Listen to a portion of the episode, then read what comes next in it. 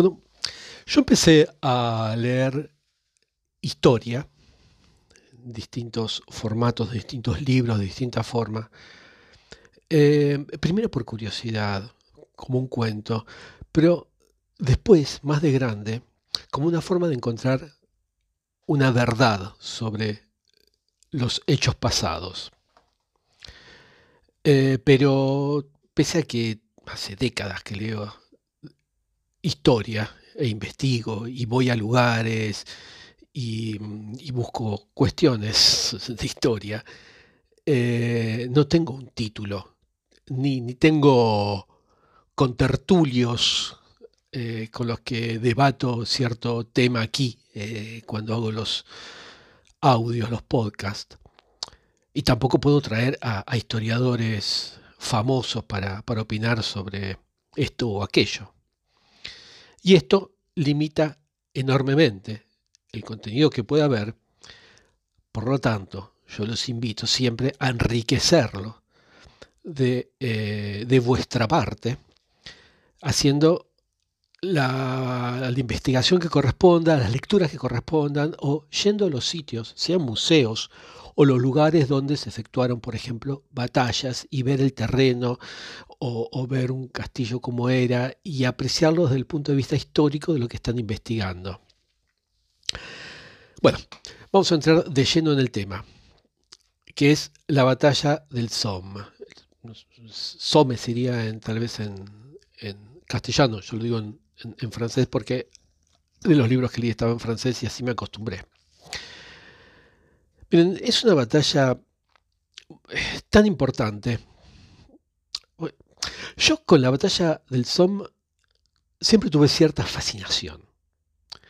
Me parece que es la batalla más inútil y la batalla más absurda que se libró en toda la historia. Obviamente, desde ya, la más absurda de toda la Primera Guerra Mundial. Vayamos al primero de julio. Empezaron las acciones terrestres porque antes fueron las operaciones de infantería. Antes, las, posiciones alemanas habían sido bombardeadas durante una larguísima semana para ablandarlas o para ir destruyendo sus trincheras y sus fortificaciones, sin éxito.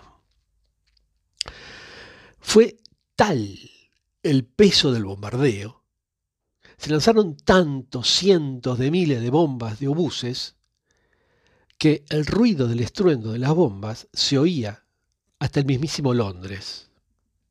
Para que tengan una idea, Londres está de la Picardie, donde se libró la batalla, la región de Picardie en el norte de Francia, entre Calais y París, grosso modo. Está a unos 250 kilómetros de Londres. 250 kilómetros de donde tiraron las bombas hasta donde se oían. Calculen la potencia artillera que se llegó a emplear. Pero, mm, bueno, y el silencio que sería, sería otro, ¿no? Por aquellos tiempos, en ese silencio de las ciudades. Eh, miren, antes de hablar de la batalla, vamos a, irnos a los orígenes. Porque, dígame, ¿por qué se libró esta batalla? Bueno, no me digan, yo les digo. Que coincidió además con la gran batalla eh, de la de Verdún. En realidad están ambas eh, interrelacionadas en el frente occidental. Una cosa no pasaba si no hubiese otra que la provoque.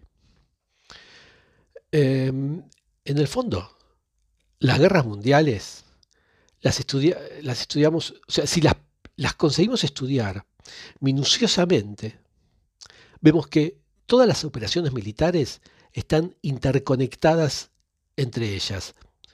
Hay muy poco de separación entre una operación militar y otra. Em, esto tanto en la Primera Guerra como en la Segunda Guerra Mundial. En este caso solo hay un grado de separación. Estalló primero la de Verdún y unos meses después la de la Somme, que es la que vamos a ver ahora. Em, al final, desde 1915, los aliados y los alemanes habían visto que la guerra, lo que se prometía como una guerra muy breve, se había paralizado en las trincheras dentro de Francia, no muy lejos de la frontera entre Francia y Alemania. Pero, y esto no es baladí, pero dentro del territorio francés. Y eran trincheras que no se movían, pumba, ahí estáticas. Había pasado 1915 mm, sin apenas movimiento, en una guerra de desgaste en la que además los oficiales no sabían combatir.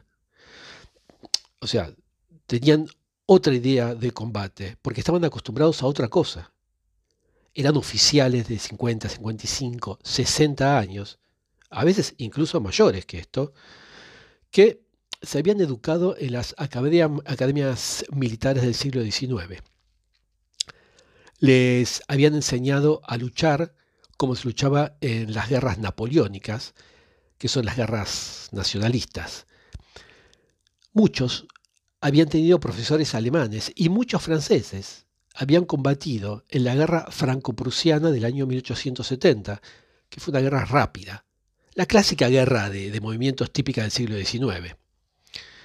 No existía la potencia de fuego ni las tecnologías que durante los 50 años que separan eh, ambas guerras eh, fueron apareciendo.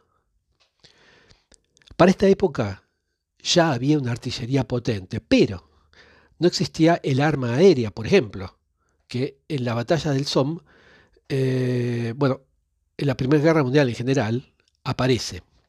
No existían los carros de combate, que fueron fundamentales. Los cañones no tenían tanta potencia. No había mm, más medio de comunicación que las palomas mensajeras.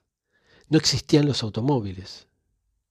Hay una serie de diferencias capitales en solamente 50 años.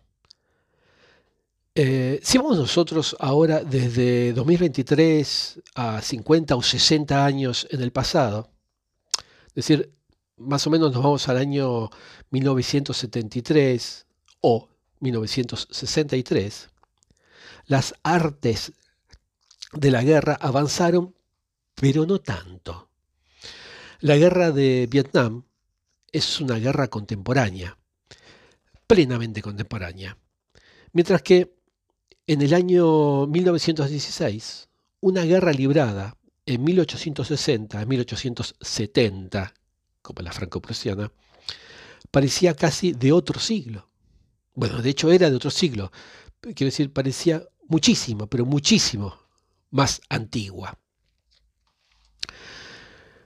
Bueno, esta, esta parálisis en las trincheras, que eh, era toda una novedad en una guerra. Nunca antes se había dado una cosa así. Se habían producido sitios, sí, por supuesto, sitiaban ciudades durante siglos, esas, esas, ciudades que había que hacer que se rindan, entonces las rodeaban y no dejaban que entre o salga nada. Este, pero esto durante meses y meses, otoño, verano, invierno, primavera, parados dentro de esos agujeros que eran las, las trincheras, sencillamente no sabían cómo salir de eso. Y además, no había ninguna contramedida para acabar con, esto. Ninguno de los dos bandos encontraba la forma de solucionar, de, encontrar una respuesta a esto. Em, esa misma tecnología que permitía atacar con, esa fuerza, con, digamos, con gran fiereza, también permitía defenderse. Por ejemplo, la aparición de la ametralladora fue fundamental en la batalla del Somme. De hecho, causó cientos de miles de víctimas. Porque las ametralladoras, en la guerra de trinchera, era algo desesperante y prometía eternizar el conflicto sine die. Pero lo que más preocupaba a los estados mayores, alemán, británico, francés, y a la gente en general, a la propia población, es que la guerra sale muy cara. Y veían que no había avance ninguno.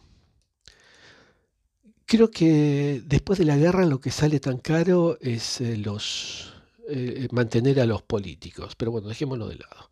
La guerra es una de las cosas más caras que puede, eh, que puede asumir un país. Creo que es la más cara que puede asumir un país. pero habría que agregar en este caso que siempre todos, la gente, los militares, los políticos, todo el mundo, estaba acostumbrado a un tipo de guerra distinta, a un tipo de guerra napoleónica, en la que las conquistas, los avances, los retrocesos eran rápidos y se podía leer en la prensa al día siguiente, ha sido tomada tal ciudad, y se festejaba en Berlín o se festejaba en París que su ejército había tomado tal ciudad, o al contrario, se ha perdido en tal acción tal ciudad. Ojo que en ese caso la prensa lo, presentaba, decía la noticia, remarcando que esa ciudad no tenía demasiada importancia estratégica. Sí, se perdió, pero no era importante. Em, el Estado Mayor francés y británico, o sea, eh, el bando aliado, se planteó en una conferencia a finales de 1815 el romper las trincheras. Es decir, romper la línea enemiga por dos razones. La primera es clara, es fundamental. Sencillamente porque así no se podía seguir. No, podía estar eternamente de esta forma. Y la segunda es que estaban en territorio aliado. O sea, estaban en el territorio que, defendían los franceses y los británicos.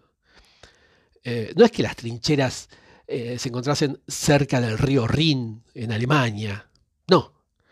Estaban dentro de la propia Francia. Y eso implicaba que los franceses sentían que estaban ocupando una parte de su territorio. Había ciudades y pueblos, muchísimos pueblos franceses, en manos de los alemanes. Los alemanes por su parte, tampoco le gustaba esta situación. Pero se habituaron bastante mejor eh, a, esto. Eh, después de todo, era eh, la fuerza ocupante, no era el país ocupado. los franceses se sintieron durante la Primera Guerra Mundial como un país ocupado. Y es lógico, porque tenían una parte, una parte pequeña, pero una parte del país ocupada. Los militares alemanes, muy disciplinados todos ellos, de la escuela prusiana, veían que tenían una posibilidad si daban un golpe de gracia. Sabían que combatían contra dos países bien distintos y que eso es una desventaja por un lado, pero una ventaja por el otro. Y es que los soldados franceses no entendían el inglés. Y el francés no era entendido por los ingleses. Son inteligibles entre sí. Siquiera son idiomas parecidos. Sus orígenes, uno latino, otro sajón, así que no tiene nada, no, podían entenderse. Em, y lo mismo con sus oficiales bueno, a no ser que hubiesen aprendido una de las dos lenguas, pero eran muy, muy pocos los casos. La lengua inglesa, tengan en cuenta que la lengua inglesa en 1916 no era eh, universalmente conocida como lo es hoy en día. O sea, ubíquense en 1916. O sea que la lucha era contra enemigos que tenían ya per se problemas de comunicación. Así que eso lo sabían los alemanes.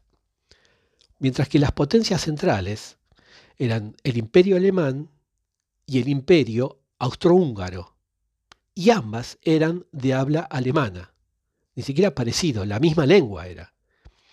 Por, eh, por lo menos en los oficiales eh, de alto rango. Siempre hay dentro de un país gente que, o sea, dialectos en distintos sectores, pero alto rango todos hablaban alemán. Y eso les daba una, ventaja. Bueno, o al menos ellos lo percibían como una ventaja. La idea eh, de los aliados, por otro lado, era anticiparse al ataque alemán, que de un modo u otro se produciría atacando Alemania por tres frentes. Uno por el oeste, sacándolo por eh, el norte lo más cerca posible del, paso de Calais, de Pas de Calais.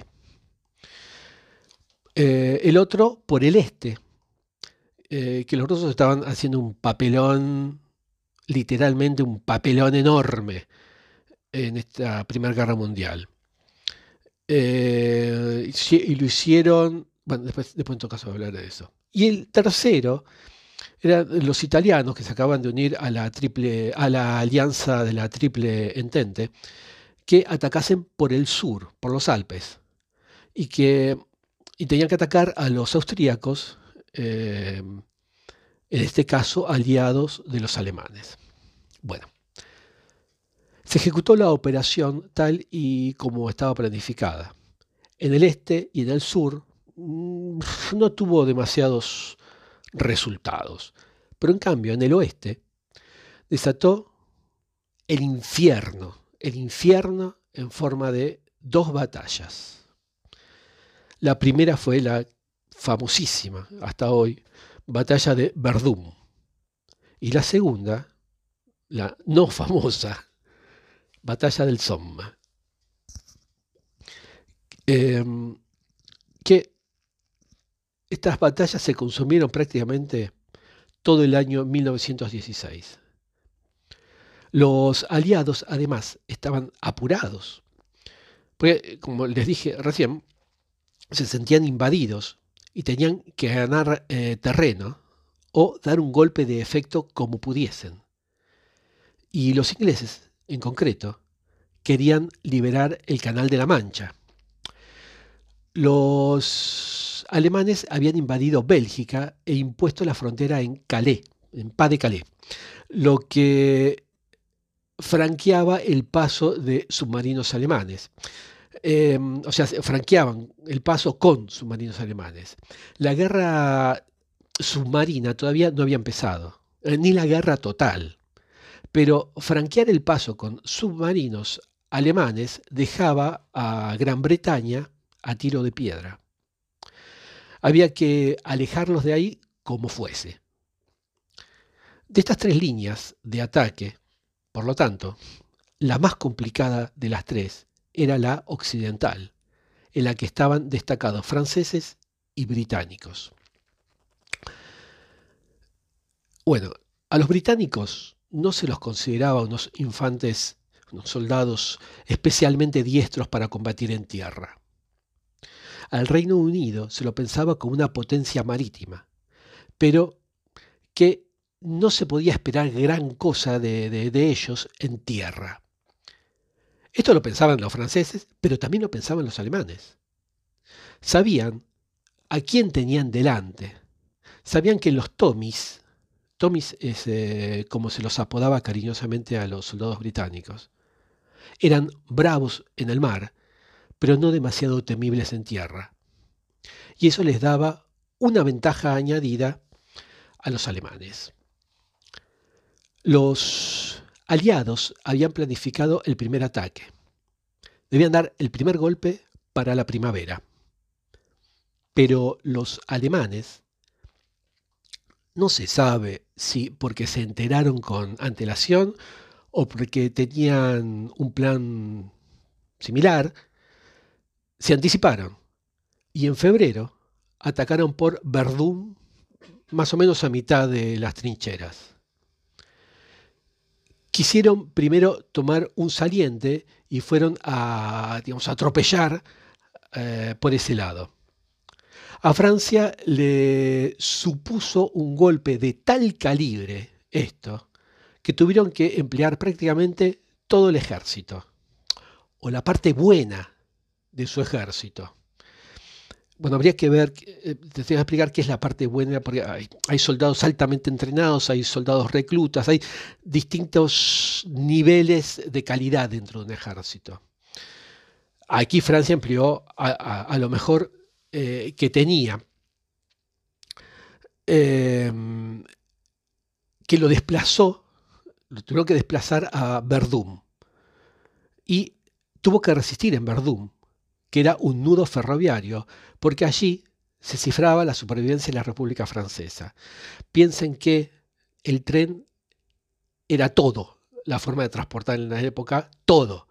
Soldados, armamento, eh, alimentos, medicamentos, hacer venir, todo era por medio de las vías férreas. Así que si perdían ese nudo ferroviario, estratégicamente perdían muchísimo.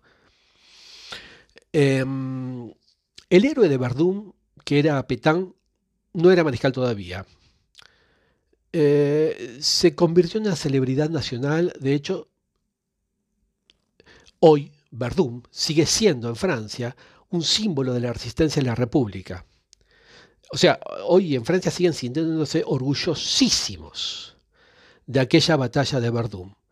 Tanto que, tanto así, de Verdún, que la batalla del Somme, que está terriblemente ligada, eh, yo diría que fue tanto o más importante que la de Verdún, quedó o está totalmente opacada por esta batalla de, de Verdún. Y esto no es por la gente en general, sino que se conoce poco cuando hablan especialmente en los colegios, en el secundario, en los liceos, de las principales batallas de la Primera Guerra Mundial. Los profesores, en general, no se detienen mucho. Eh, la verdad que, en realidad, las batallas prácticamente ni se detienen. Pasan rápido o directamente ni las ven. Porque, la verdad, tampoco pasó, al menos en el corto plazo, como vamos a ver más adelante, no pasó nada realmente importante. En el corto plazo hubo una ganancia territorial muy, muy pequeña.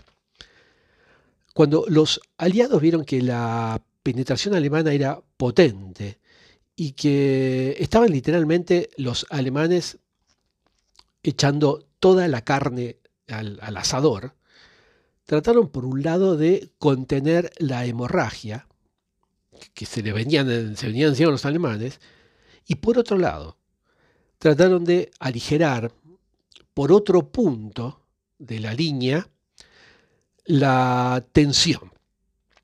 Y ahí es donde entró en marcha el plan de la Somme, que iba a ser em, liberador, básicamente, para los soldados británicos y em, la iban a librar justamente los soldados británicos y eh, la iban a planificar generales británicos. El plan, de hecho, fue de factura británica. ¿eh? Lo trazó eh, un tal Douglas Haig, que era un general recién nombrado, un tipo de unos 55 años, típicamente británico, que era el hijo del dueño de una destilería de whisky Tenía una hoja de servicios brillantísima. Había servido en Sudán, había servido en Sudáfrica, eh, obviamente peleando contra los sudaneses nativos, los sudafricanos. Eh, también había, estuvo sirviendo en India. Por supuesto, siempre manteniendo, creo, creo, y estoy hablando de memoria, ¿eh?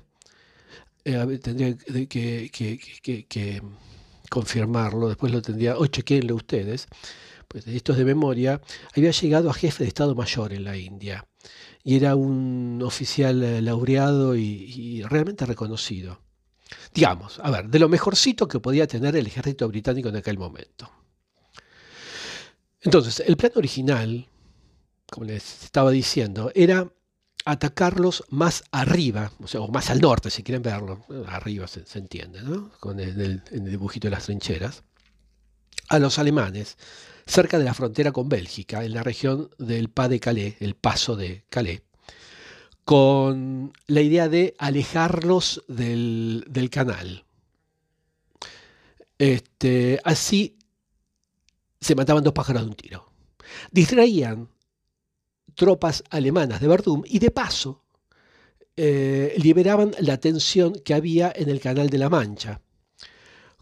Cuando la guerra submarina em, estaba empezando y las fuerzas del Kaiser no hacían más que construir submarinos para hundir barcos mercantes, de lo que estaban poco menos que subsistiendo las islas británicas. Y así alejaban a los alemanes también como segundo beneficio de las costas inglesas. Bueno, siempre era un objetivo no, no solo respetable, sino además recomendable ese plan. Pero lo tiraron, lo desecharon y decidieron atacar un poquito más abajo. Decidieron irse un poco más al sur de esta frontera con Bélgica, no mucho, ¿eh? a la región de Picardie, eh, o Picardía, si que está justo debajo, y atacar por ahí, pensando que los alemanes en esa zona la tenían mal protegida, que mm, había una zona que, quedaba entre el canal y Bardum, donde era mm, factible hacerlo, y era factible una victoria. Supusieron que allí tenían unas cuantas divisiones, poca gente, eh, los alemanes, probablemente soldados inexpertos, no demasiado bien armados. O sea, em, esto es lo que debió pensar el, el, Estado Mayor. Lo que debió pensar durante aquellos días o los meses de preparativo, y se preparaban para atacar en verano, en pleno verano. Hago la primera pausa, estamos llegando a la media hora. Ahora sigo en el próximo audio. Bueno, entonces lo que debió pensar el Estado Mayor por aquellos tiempos es que, mm, del lado obviamente francés y británico, es que por ese lado habría soldados inexpertos, no demasiado bien armados, poca gente probablemente. Y mm, es por eso que durante aquellos días, meses, se prepararon para atacar en verano, en pleno verano. Tengan en cuenta em, que en la Picardie hace mucho frío en invierno. Por cierto, es una región hermosa de Francia. Si eh, alguna vez vienen por aquí, les recomiendo que visiten Picardie. Tienen una gastronomía extraordinaria. Bueno, en Francia se come bien en cualquier lado. No quiero decir en todos los restaurantes, sino en cualquier región. Allí, en, la Picardie, tienen em, el gato de Compiègne, que es, o sea, viene de allí, que es, o bueno, era, ni más ni menos que el postre favorito de Napoleón. Miren, para comer ese gato, mientras uno toma una buena taza de café, pues, y si hace frío afuera, es tope, es algo máximo, la verdad es un... No, se lo pueden perder. O sea, dentro de los distintos tipos de turismo que pueden hacer, turismo geográfico, histórico o gastronómico, a veces se pueden combinar ah, todos. El turismo gastronómico, si están en la Picardie, es, obligatorio. Sí, si les interesa bien la historia, allá en, la Picardie es también donde se libró a, mediados del siglo XVI más o menos, eh, la batalla de San Cantán o la de San Quintín, como se la conoce también. De hecho, a San, Cantán, a San Quintín, al, santo, a San Quintín, eh, lo tiraron al río Somme, que está ahí en la Somme, por eso se llama Somme la región donde está el río Somme. En el caso que lo tiraron al santo al río, este, y después los restos eh, después de un tiempo, lo rescataron y, construyeron el santuario de San Cantán. o San Quintín, si quieren verlo. Pero ninguna de estas es las razones por las que se escogió eh, atacar por ahí, ¿eh? Em, sino por, otras razones. Porque en ese punto se encontraban las líneas inglesas y francesas. Eh, en ese punto de la línea donde podían atacar, se podía atacar tanto con los franceses como con los ingleses. Aunque el peso de la operación iba a, estar en manos eh, británicas, o sea, de los, de los ingleses, no venía mal tener cerca a los franceses, o, que los franceses también hiciesen, eh, chocasen, estén eh, en frontera con las líneas alemanas, para que pudiesen incorporarse, o sea, que estén ahí al ladito, para que puedan incorporarse a las operaciones de ser necesario. Bueno, el caso es que Inglaterra puso todo lo que tenía, que no era mucho, ¿eh? porque mm, Inglaterra es esencialmente un país naval y tuvo que reclutar un ejército a toda velocidad. Ojo con este ejército, ¿eh? porque fue lo que se llamó, se, se lo conoce como el ejército de Kirchner, eh, que era el secretario de guerra. Miren, voy a hacer un párrafo aparte hablando de este tal Horatio Kitchener, eh, que cuando empezó la Primera Guerra Mundial, el primer ministro lo eh, nombra a Kitchener como nuevo secretario de Estado de Guerra. Tiene una particularidad, una muy buena visión esta persona, porque al contrario del resto de sus compañeros, él piensa, incluso lo dice, que la guerra va a ser larga, todos pensaban, todos pensaban que iba a ser guerras cortas, una guerra corta, como era hasta el momento, ¿no? Pero piensa que esa va a ser una guerra larga. Y piensa que por lo menos, por lo menos va a durar tres años. Y mm, también piensa que va a haber muchísimas, muchísimas víctimas.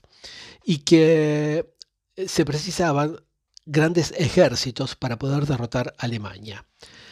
Bueno, entonces inició una campaña de reclutamiento eh, pegando carteles con su imagen. La imagen, si la buscan por Google eh, Imágenes, van a encontrar en, lo que se basó después el tío Sam para, que, para reclutar. Es en los carteles, es la cara de Kitchener este, señalándote a vos y diciendo, Want you. Join your country army. God save the queen. Eh, the king. Porque mujer un rey. God save the king. Este, y es exactamente la del tío Sam diciéndote eh, que te enlistes en la armada. Eh, es una copia exacta, ¿eh? solo que cambia la cara, claro. También hay que decir otra cosa sobre este secretario de guerra, cuando entró el Imperio Otomano en la guerra, importantísimo el Imperio Otomano, no se puede entender ni la Primera ni la Segunda Guerra Mundial si no se estudia el Imperio Otomano. Es inentendible las dos guerras sin, saber. Bueno, me voy, por, por, las ramas. Voy a hacer algunos audios al respecto porque, para, para que se pueda entender. Este, hay un libro maravilloso que me pasó mi amigo Hernán, eh, donde se explica desde el punto de vista turco, digamos, otomano, y se entiende todo, todo tiene una lógica, todo tiene una sincronicidad, en fin. El caso es que eh, cuando entra el Imperio Otomano en, la guerra, eh, Kitchener eh, propuso abrir un frente nuevo en Alejandreta, creo que era, no recuerdo bien. El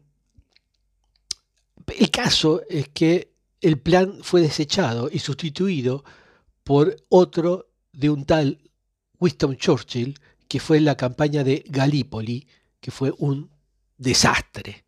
Así que el tipo este era realmente un, buen estratega. Quería hacer ese párrafo aparte y vuelvo ahora con, em, la batalla del Somme. Bueno, entonces estaba, estaba diciendo que el secretario de guerra, Kitchener, eh, eh, tuvo que reclutar un ejército este, con, estos afiches, con estos carteles, ¿no? Así a toda, como se dice, lo más rápido posible. a toda velocidad.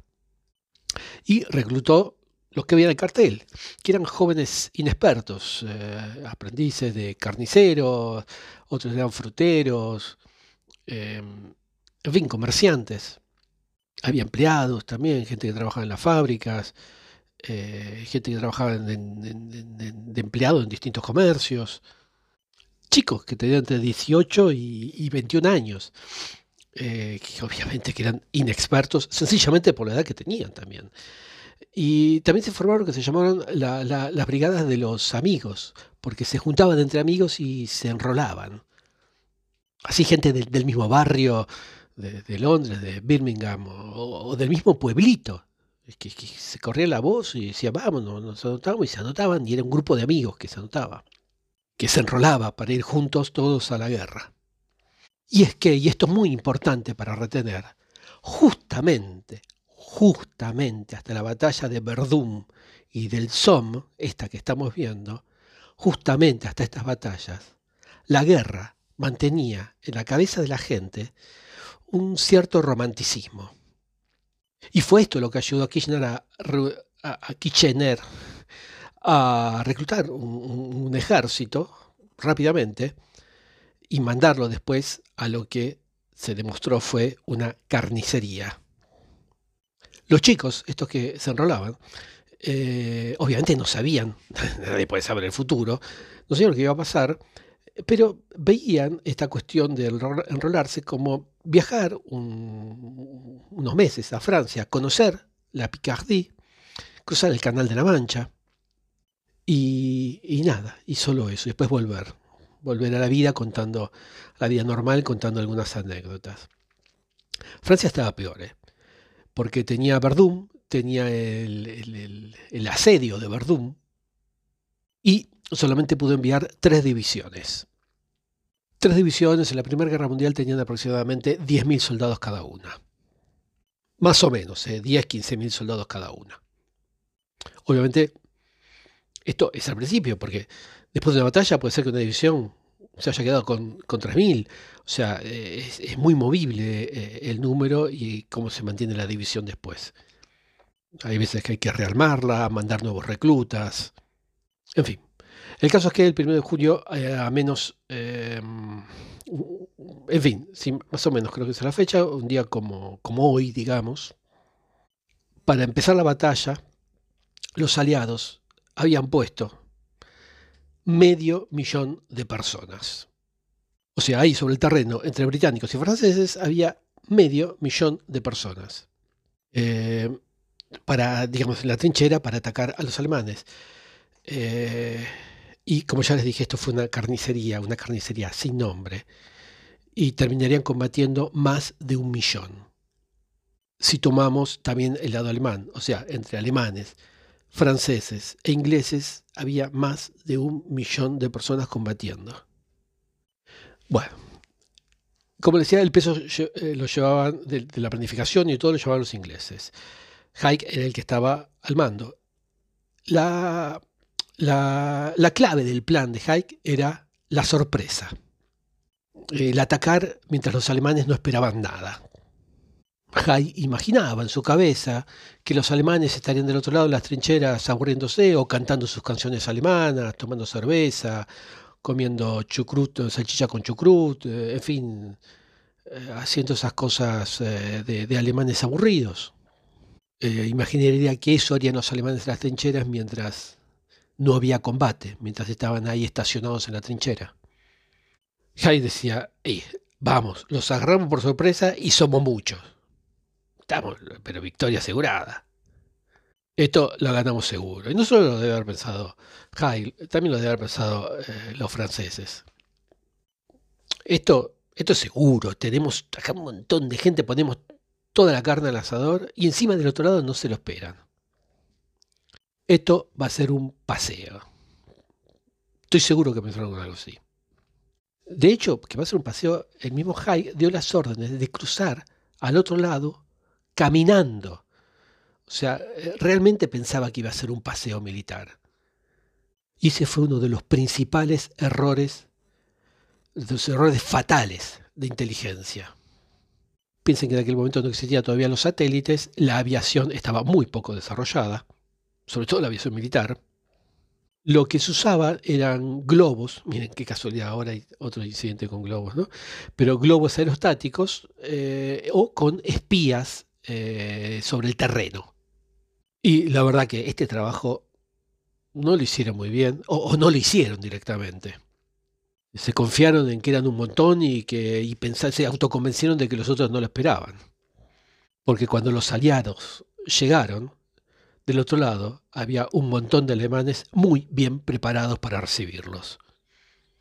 No sabían, para ver la nula inteligencia que hicieron, no sabían, por ejemplo, que los alemanes estaban extraordinariamente bien fortificados, que habían construido una línea completa de trincheras muy bien artilladas, que habían ocupado todas las posiciones altas no, tuvieron en cuenta que no estaban combatiendo contra principiantes, sino contra un ejército muy bien entrenado y muy profesional. El ejército prusiano de 1914 era probablemente el mejor ejército del mundo, por lo menos en cuanto a valores militares y en cuanto a capacidad de lucha. De lucha me refiero al combate, ¿no? Pero esto no es, no es todo, porque después vendrían muchísimos otros errores que se fueron dando a lo largo de las semanas y de los meses. El plan de Hay era simple. Era tan simple que si quieren que se lo explique, se lo explico en menos de 30 segundos. ¿Qué es lo que había aprendido en la academia? Había que bombardear primero, y bombardearon durante una semana. Aquí quisiera hacer un pequeño paréntesis. El bombardeo, en donde enviaron eh, más de un millón y medio de bombas, eh, hubo errores fatales en ese bombardeo. El primer error, que es crucial, es la elección de la munición. Esto es, es capital, es súper importante. Pero no voy a entrar en detalles. Pero eh, eh, fallaron en la elección de la munición con la que bombardeaban. Después este, mm, hubo otro error que no, fue... Mm, Em, dado por la malintención de nadie, pero no todas las bombas estallaban. De hecho, se calcula que por lo menos, por lo menos, un tercio no había, no estalló cuando de las bombas que tiraron. Quería poner esto entre paréntesis porque realmente es importante, porque imagínense, bueno, se redujo muchísimo la importancia de ese bombardeo, pero aparte se redujo por otra razón que después la voy a explicar. El caso es que, sea como sea, bombardearon durante la semana las trincheras, el lado bombardearon el lado alemán. De acuerdo a lo que había aprendido en la academia, Hay tenía que bombardear y después eh, romper las líneas, avanzar y ocupar. Romper las líneas es saltar de la trinchera al toque del silbato, ir caminando. Acá hay otro error más que, que, se hizo. La formación en la que avanzaban y el paso con el que avanzaban. Eso fue un error, pero desastroso. Eh, no, sé si entrar en detalle, pero aparte otro más es, lo, les daban a cada una mochila con 36 kilos eh, que debían cargar todos porque la idea era que estén equipados para cuando tengan que ocupar el otro lado. Tan seguros estaban que lo iban a ocupar que después tenían que tener alimentos, en fin, un montón de cosas del otro lado. Y se llevaban cada uno sus mochilas con 36 kilos. Así que la idea era que avanzaban caminando, con esas mochilas pesadas, porque tampoco podían correr con, 36 kilos en, la espalda, unos 12, 15 kilómetros, matar a algún alemán que haya quedado vivo y mm, este, después de los bombardeos y abrir una nueva línea. Ah, hubo una novedad también del lado inglés, que fue, eh, em, llevaron unos mineros galeses para que caben galerías. Y estas galerías mineras se hicieron 10 en total, creo. Em, se colocaban, ahí se colocaban explosivos en el fondo y estallaban detrás de las líneas alemanas. Hay fotografías de esto en internet, es muy instructivo eso, la verdad. Bueno, sé que la idea era solo avanzar, ir hacia adelante y ganar territorio. Como verán, una, un plan de lo más sencillo. Así ellos pensaban que de Barzum los alemanes iban a tener que enviar tropas a toda velocidad y cuando llegasen se iban a encontrar con la línea a muchísimos kilómetros, tal vez en la frontera belga, eso pensaban. Em, o sea, la línea con muchísimos, eh, corrida muchísimos kilómetros más allá.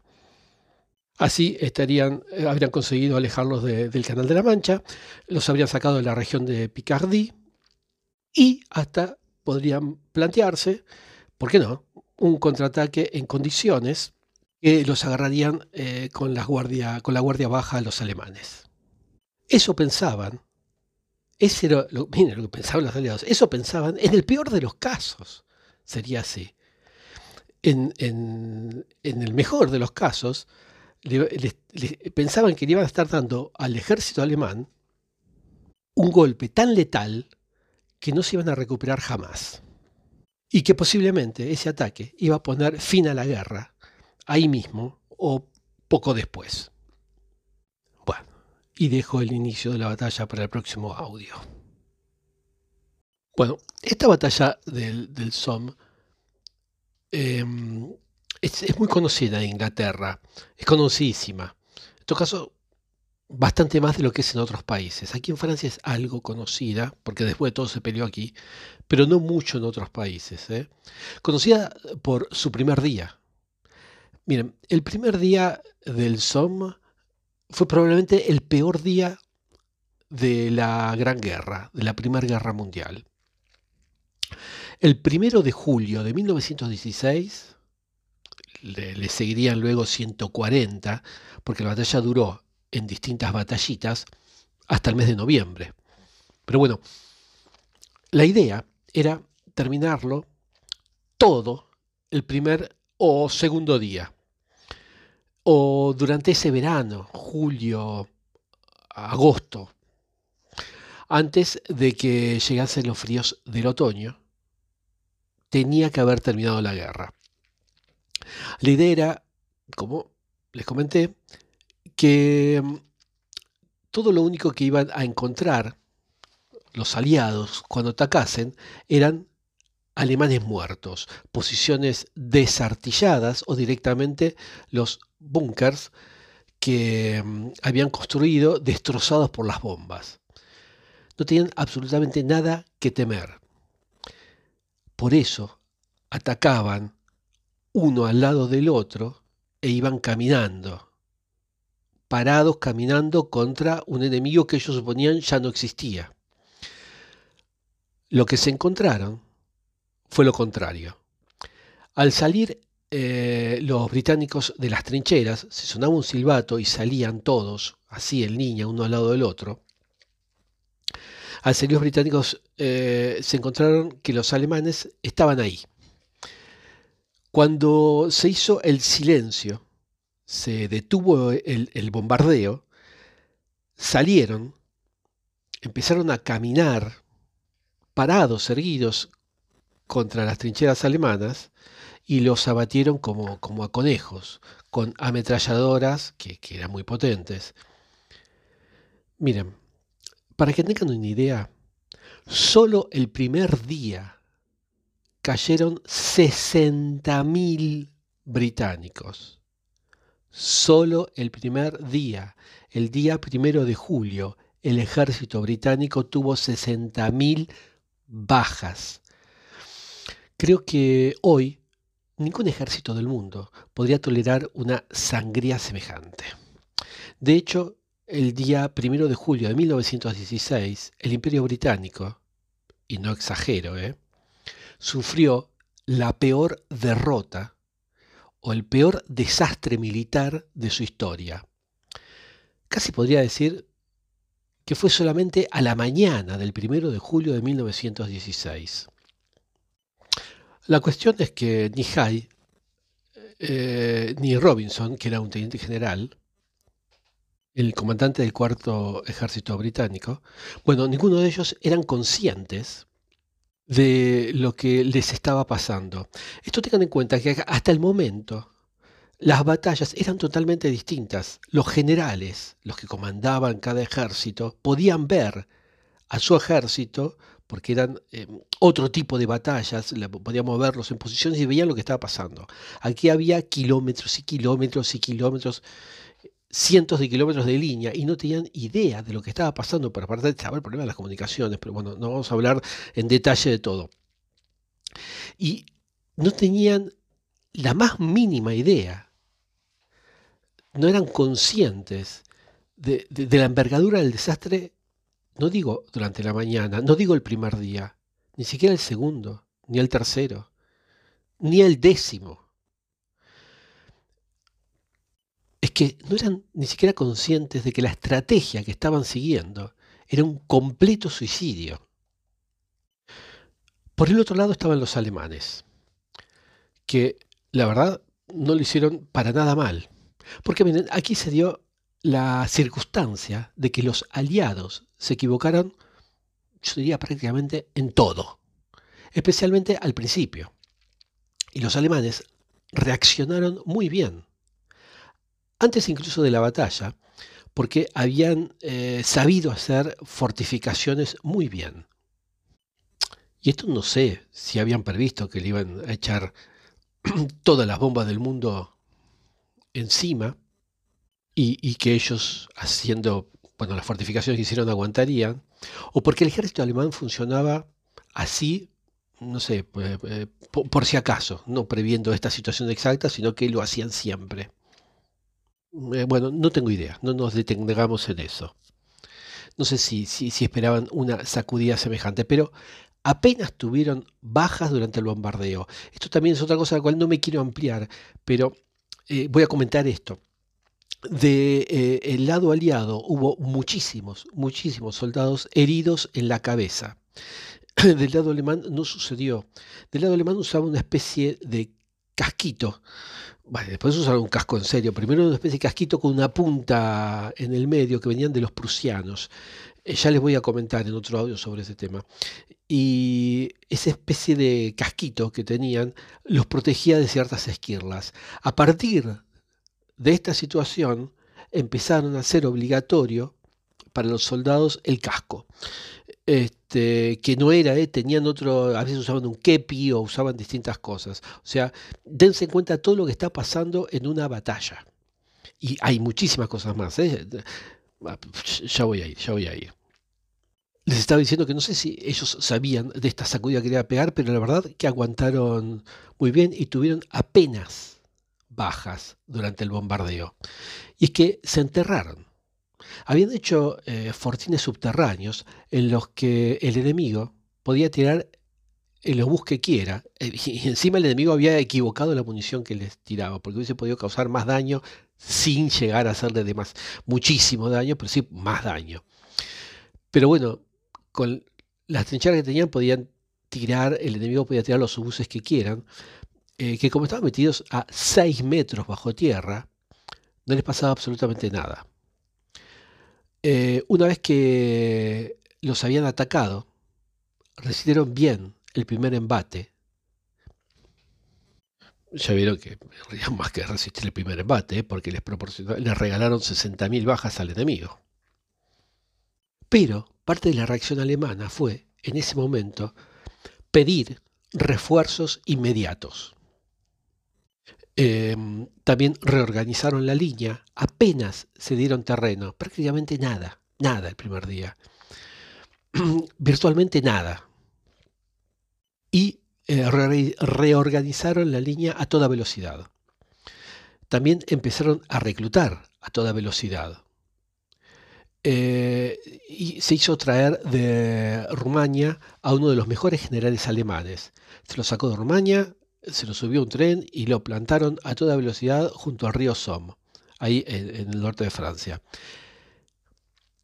Miren, en dos meses, de hecho, los alemanes desplazaron 50 divisiones, unas venidas desde Verdún y otras desde la propia Alemania o traídas desde otros frentes reaccionaron muy bien y muy rápido. Y eso tampoco lo habían previsto ni Hay ni los franceses. Ni sabían que delante tenían probablemente lo que era el mejor ejército del mundo en ese momento. El caso es que para el mes de agosto la ofensiva ya era un completo fracaso. Lo sabían todos. El propio Hay lo llegó a, reconocer. El factor sorpresa obviamente no se había producido, que era una de las claves, era fundamental. Y los alemanes se habían reorganizado completamente. Ya en el mes de agosto había de nuevo una guerra de desgaste. Alemania quería mantener la línea. Les repito que era el país ocupante y ellos no se sentían que tenían al enemigo en, su tierra, dentro de su país, ocupando sus pueblos, sus campos, sometiendo a, su propia población. Entonces, ellos estaban cómodos, digamos, estaban relativamente cerca de París, como si hubiese sido al contrario, los franceses hubiesen, eh, se hubiesen puesto a unos 100 o 200 kilómetros de Berlín. Em, quien estaba, digamos, más bien apurado, seguramente, es el que, digamos, tiende a cometer más errores. En fin, no importa. El caso es que, em, a pesar de todo, el Kaiser este, los alemanes en general no estaban del todo contentos. Así que fue ese momento que el Kaiser nombra a Paul von Hindenburg, que era un general muy reconocido y, laureado en Alemania, bueno, que lo nombra como jefe de Estado Mayor en mitad de la batalla del Somme. Y bueno, no voy a hablar de los pleitos de Hindenburg con Lusendorf, porque si no nos vamos a ir esto va a ser terrible, largo. Vamos a abreviar, después en todo caso podríamos hacer otros audios ampliando. El caso de Hindenburg fue nombrado jefe de Estado Mayor en mitad de la batalla y así lo mandaron automáticamente al frente, al frente occidental, ¿no? Para que viese el, el modo de blindar esa línea. Porque lo que se planteaba en el frente, lo que se replanteaba en el frente, es que no volviese a suceder una cosa como la anterior a pesar de que, digamos, no los habían agarrado de sorpresa, pero podía ser que si en lugar de poner 300.000 hombres, los británicos ponían 700.000, bueno, ahí se iban a salir con la suya. Y ojo, ¿eh? el imperio británico era muy grande y podía reclutar muy bien canadienses, neozelandeses, sudafricanos, gente que venía de todo el imperio. O sea que Inglaterra tenía una reserva de capital humano de la que Alemania carecía. Era una cuestión de tiempo, dinero y recursos para llevarlos hasta allí. Y que en lugar de 300.000 pusiesen 700.000. Y, y, entonces tal vez las líneas alemanas ya no resistirían. Ya no le quedarían balas. Este, porque, digamos, una, una ametralladora es una muy buena arma y funciona muy bien hasta que se le acaba la, munición, como, como todas las armas. Y así es como de Hindenburg, digamos así como nació esta línea que se la conoció con el nombre de, eh, o se la llamaba, la línea Siegfried, como el malo del Superagente 86, Siegfried el que le decía Schmacht. qué bueno, qué bueno eso. Bueno. Em, en realidad existe lo que significa literalmente posición Siegfriedo, aunque em, pasó a la historia como línea Hindenburg, por obvias razones. Y así es como todos la conocemos, línea Hindenburg. Eh, no como Siegfried, pero bueno, también se la puede llamar línea Siegfried, que era una línea eh, digamos, una trinchera de nueva generación, mejor trabajada, con fortines, bien artillada. En fin, otra cosa. Bueno, esta línea eh, Hindenburg estaba un poco retrasada con respecto a la de Verdún. Así todo, Hindenburg dio la orden de mantener la línea. Esa línea que no habían conseguido atravesar los aliados. La respuesta la respuesta que pensaron los aliados a este encasillamiento alemán, ellos estaban viendo, ¿eh? este, veían lo que estaban haciendo los alemanes. Se daban cuenta eh, de que cada vez iba a ser más difícil, si iba a ser por la fuerza bruta. Y, pensaban, y esto va a costar mucho. Vamos a tener que meter todavía eh, más muertes y aquí empezaron a preguntarse si estaban dispuestos a otro día, a otra jornada como la del primero de julio, a poner de nuevo 60.000 muertos en, una mañana y, así un goteo continuo de bajas. ¿Estaban dispuestos a eso? necesitaban más de eso, evidentemente. Lo que necesitaban es una nueva arma. Y ahí es cuando aparece el tanque. Otra cosa que aparece aquí. El tanque. Que es el carro de combate que se lo conocía con su nombre clave, que el nombre clave era tanque. ¿Qué es el, el carro de combate? Bueno, los primeros tanques o carros de combate aparecen en esa batalla. Otra cosa que aparece en esa batalla. De hecho, debutaron el día 15 de septiembre eh, en una de las, digamos, subbatallas dentro de ese show de, batallas de la SOM.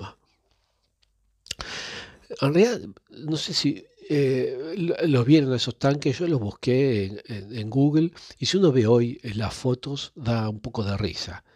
Pero era un arma que causó bastante desconcierto cuando, irrumpió. Y en realidad eh, tuvo más impacto el tanque, ¿no? Tuvo más impacto psicológico que real, porque eran bastante lentos, iban más o menos como a 3 kilómetros por hora. Piensen que cuando ustedes están caminando normalmente, caminan a unos cuatro y medio, cinco, y si caminan rápido pueden llegar a, 6 kilómetros por hora fácilmente. Estos iban a 3 kilómetros por hora, o sea, iban como cuando uno pasea tranquilo, casi mirando vidrieras. Em, además de esos 3 kilómetros por hora, eran muy poco maniobrables y no tenían apenas capacidad ofensiva pero estaban bien blindados contra lo que eran las ametralladoras o armas cortas o cañoncitos, artillería de bajo calibre, eh, pero no para la gran artillería, obviamente. A cambio, los tanques les dieron la posibilidad, por ejemplo, de allá donde se encontraban con este tipo de resistencia, de armas cortas, ametralladoras y todas estas cuestiones, poderla sortear sin problemas. Era un avance. A partir de ahí, la tecnología de los carros de combate no hizo más que progresar, digamos, mejorar, hasta los carros de combate actuales. Y, qué arma mortífera llegaron, son ahora, ¿no? y, y qué rápido evolucionaron en poco tiempo. Bueno, este audio llega hasta aquí, hasta la irrupción por primera vez del tanque de guerra en, combate, en una batalla. Bueno, entonces, tras la irrupción de los tanques y la resistencia numantina, bueno, eh, numantina, pero no desesperada de los alemanes, eh, la guerra se eternizó, la batalla en concreto. La guerra seguiría todavía por años. Pero la batalla se convirtió en lo que precisamente habían intentado acabar en una guerra de trincheras. O sea, estaba en una guerra de puro desgaste. O sea, se transmitía por telegrama, hoy murieron tantos, o sea, la, lista, el número de bajas de un lado, del otro. Y, y, encima esta batalla ni siquiera tenía la épica que tenía, por ejemplo, bueno, la de Verdún, que estaba ahí al lado. Acá en el Somme, en la batalla del Somme, los resultados eran realmente pobres. Miren, es, tan pobres los resultados que si ustedes se preguntan quién ganó la batalla del Somme, no es fácil la respuesta. Y, y, no muchos le van a poder dar una respuesta a esto. ¿Quién ganó la batalla del Somme? Yo creo que la batalla del Somme es una gran derrota para todos los países. Eh, todos los países la pueden reclamar como eso, como una gran derrota donde todos perdieron mucho. Pero así como dicen que en la vida y en la guerra también se aprende de las derrotas, de los fracasos, de esta batalla se aprendieron muchísimas cosas. Ahora voy a ir a eso. Pero antes le quería decir, no quería cerrar con esto, y es que si alguna vez le preguntan quién ganó la batalla del Somme, ustedes eh, perfectamente pueden decir nadie. Ninguno de los bandos lo ganó. Sí, sí, pero ¿cómo? ¿Cómo es posible eso? Es que no fue ninguno. No lo ganó ninguno. A corto plazo, por lo menos. A largo plazo, ahora lo voy a explicar. Pero a corto plazo lo que se tiene es un número de bajas muy similar. Creo que hubo unos 150.000 bajas, bajas entre muertos y, heridos en el curso de la batalla. Muchos murieron después, eh, por infecciones. Digamos en torno a 300.000 en los dos bandos, bien repartidos. ¿eh? Em, los alemanes resistieron. El frente, de hecho, avanzó eh, un máximo de 8 kilómetros. O sea, desde que estaba con, todo eso que hicieron, con ese sacrificio que hicieron sobre todo los británicos, solo avanzaron 8 kilómetros. Esto a mí me impresiona muchísimo. Porque los británicos acabaron con una generación de sus jóvenes, de sus chicos de 18 y 19 años, acabaron con una generación que murió allí para ganar 8 kilómetros de terreno, para mover una línea de frente 8 kilómetros nada más. Eso a mí me impresiona mucho, me impresiona muchísimo. De más está decir que aparte ese avance fue nulo. Pero bueno, no me quiero detener en esas cosas. Miren, si alguna vez van por Picardie, eh, aquí en Francia, los franceses pusieron señales de dónde se iba avanzando por, día, por mes, por donde sea. Y ahí, eh, como estaban las trincheras eh, en cada etapa de la guerra, y uno la puede ir haciendo, puede ir haciendo esos 8 kilómetros, lo puede hacer caminando, o en bicicleta, o en moto, como quiera. Y uno va viendo eh, esa ganancia territorial, territorial, se la puede recorrer. Cuando uno la hace, por ejemplo, en moto, tarda menos de 5 minutos, haciéndolo tranquilo haciéndolo muy tranquilo, no tarda nada. Por ejemplo, ah, está la marca, aquí estaban las líneas el primero de julio, aquí estaban el 18 de noviembre. Esto ve y me dice, es que hubo que enterrar a 300.000 personas para esto. En ese periodo. Porque hay que sumar las que vendrían después hubo que hacer un sacrificio humano semejante para tener esos 8 kilómetros. Es algo así como 40.000 muertos por kilómetro. Es una locura. Es por eso que al corto plazo no ganó ninguno, ni siquiera diré que es una victoria pírrica. No, no ganó nadie allí. En el largo plazo es distinto porque la perspectiva cambia sustancialmente. por ejemplo, Alemania quedó tocada. Tocada, vamos, muy tocada. Muy tocada. Severamente tocada. quedó golpeada. Lo mejor de su infantería, de sus soldados, eh, lo había inmolado en el campo de batalla. Si se suma lo que perdió en Verdún eh, que para Alemania eso fue un, picadero de carne, fue una carnicería total, más lo que perdió en el Somme, el ejército prusiano, o el ejército alemán, es lo mismo, ¿no? Entrenado durante la paz, fue aniquilado. Esto los propios alemanes lo reconocían. Ellos decían, lo último que quedaba de la infantería alemana entrenada en tiempos de paz ha sido borrado del mapa. Los ingleses, en cambio, lo que habían entregado, esencialmente, era carne de cañón, lo que se llama carne de cañón. Chicos que enviaron allí exactamente para eso, para que sean carne de cañón. Y ojo que la batalla del Somme da un nuevo significado a, esta, a esta frase, a esta palabra carne de cañón. Algo, algo más un poco más desconcertante, pero literal. Porque los ingleses habían enviado allí comerciantes, panaderos, carniceros, fruteros, pescadores, grupos de amigos de, algún barrio, sobre todo barrios carenciados. Miren, hubo pueblos enteros en, Inglaterra, en las Islas Británicas, teniendo en cuenta que Irlanda formaba parte del Reino Unido entonces, como decía, bueno, pequeños pueblos que se quedaron sin jóvenes. Y no fue uno o dos, fueron muchísimos. No había. Los habían sacrificado allí. Habían ido ese grupito que había ido a la escuela juntos, eh, que habían estudiado juntos, que habían terminado ya el, periodo de, lo que sería el secundario, el liceo, y como amigos se enrolaron y fueron en ese ejército de Kirchner. Y las madres lloraban, diciendo, porque, porque se quedaron todas sin hijos de una sola, una sola vez. Esto sucedió, ¿eh? esto es real, no estoy contando una historia de fantasía. Esto es la vida real de lo que pasó allí. Tal vez es por esto, ¿no? Que la batalla del Somme se la conoce mucho más en, en Gran Bretaña, ¿no? Porque quedó más marcada en la conciencia británica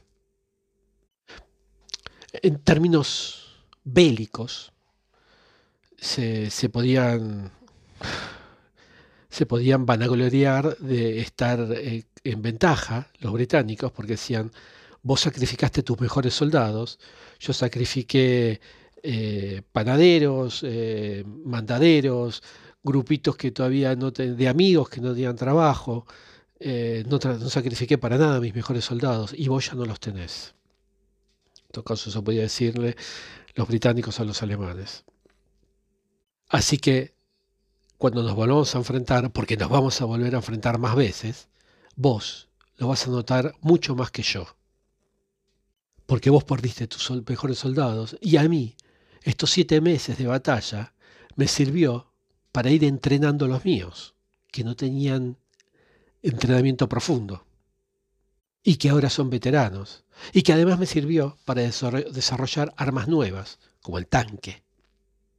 Y aparte es la primera vez que Inglaterra se consagra como una potencia en tierra, eh, una potencia de infantería. También hay otra cosa que se da, eh, y se da con, bueno, lo que era parte del reino, eh, los que peleaban para Inglaterra, que era Australia, que fue, ahora voy a hablar en otro audio, porque dio un cambio de táctica total, que fue lo que hizo evolucionar de lo que era hasta ahí una escuela de guerra antigua a lo que es hasta hoy en día la, guerra moderna. Un cambio absoluto que hizo este, las tropas australianas en, justamente en esta batalla. Pero lo voy a hablar en otro audio porque cambiaron todo, absolutamente todo. De hecho, como lo digo, le hicieron pasar a lo que son las guerras modernas, de, las guerras eh, em, antiguas, eh, ahí fue el punto de inflexión, como, les decía en los primeros audios, que los generales iban con las espadas todavía a la guerra, y algunos con caballo, este, hasta lo que hicieron estos australianos. Pero es para otro audio. Porque está diciendo que también se consagraron como em, potencia en tierra, porque ellos habían sido, Inglaterra había sido potencia naval desde el siglo XVIII. Pero en tierra, tierra nunca había hecho gran cosa. Me pueden hablar de alguna que otra batalla, sí, sí, pero fíjense que siempre necesitó la ayuda de otra potencia para, para conseguir algo. A partir de allí, todos empiezan a decir, bueno, cuidado con los Tomis, ¿eh? Estos, los Tomis, como le decían amistosamente, eh, son bravos y están bien entrenados. Bien entrenados justamente en batalla, en batallas reales.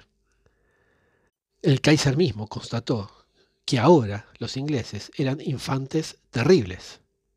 Esto llevó al Kaiser a desatar la guerra submarina total, que fue un desastre, porque gracias a eso fue que entró los Estados Unidos en, la guerra, después del, del hundimiento del Lusitania, porque los alemanes se volvieron locos, soltaron todos los lobos, así llamaban ellos a las cacerías que hacían los alemanes eh, los submarinos alemanes, los usaron por el Atlántico y por las cercanías de las Islas Británicas.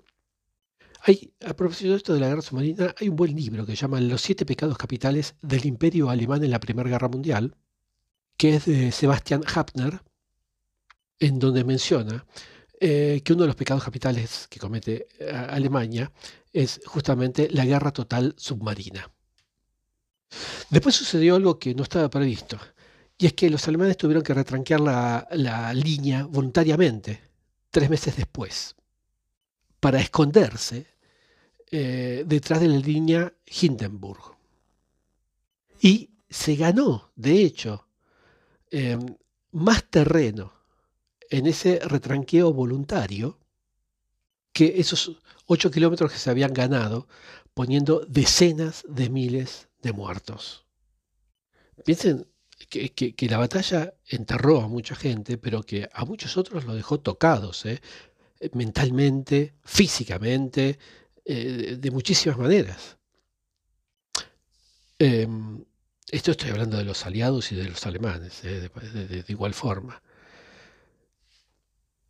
¿Saben que sabían que Tolkien, el que escribió El Señor de los Anillos, estuvo en la batalla del Somme? Y yo creo que sin esa batalla nosotros no podríamos disfrutar de la literatura del Señor de los Anillos. Esas imágenes que tenemos, ¿no? De, em, la Primera Guerra Mundial con el suelo deshecho por las bombas, con, cráteres ennegrecidos por la pólvora. ¿No, ¿No les recuerda a Mordor? O por lo menos al Mordor de Peter Jackson. Es un poco la imagen de la destrucción absoluta, del mal absoluto sin, condicionantes. No fue el único. ¿eh? En la batalla del Somme estuvo Adolf Hitler también. Allí fue cuando le pegaron un tiro en el muslo, eh, porque él era mensajero del ejército y estaría transportando órdenes eh, para, para el ejército imperial y le dieron un tiro en el muslo. En el muslo derecho exactamente. Jung, el escritor alemán, también estuvo en la batalla del Somme. De hecho, Tempestades de Acero, no sé si lo leyeron, está inspirada, o sea, el libro está inspirado en esta batalla. Hay muchas otras cosas en las cuales es importante la batalla del Somme y que la verdad, eh, por alguna razón, eh, pasan desapercibidas. Ya las voy a comentar en, en otro audio breve sobrevolando todas las situaciones, solo nombrándolas. Lo que sí espero, más allá de, de, no agotar el tema, es eh, despertar eh, vuestra curiosidad para investigar sobre esta batalla u otras cuestiones de historia, pero sobre esta batalla que por alguna razón no se le da la relevancia que, que realmente tiene.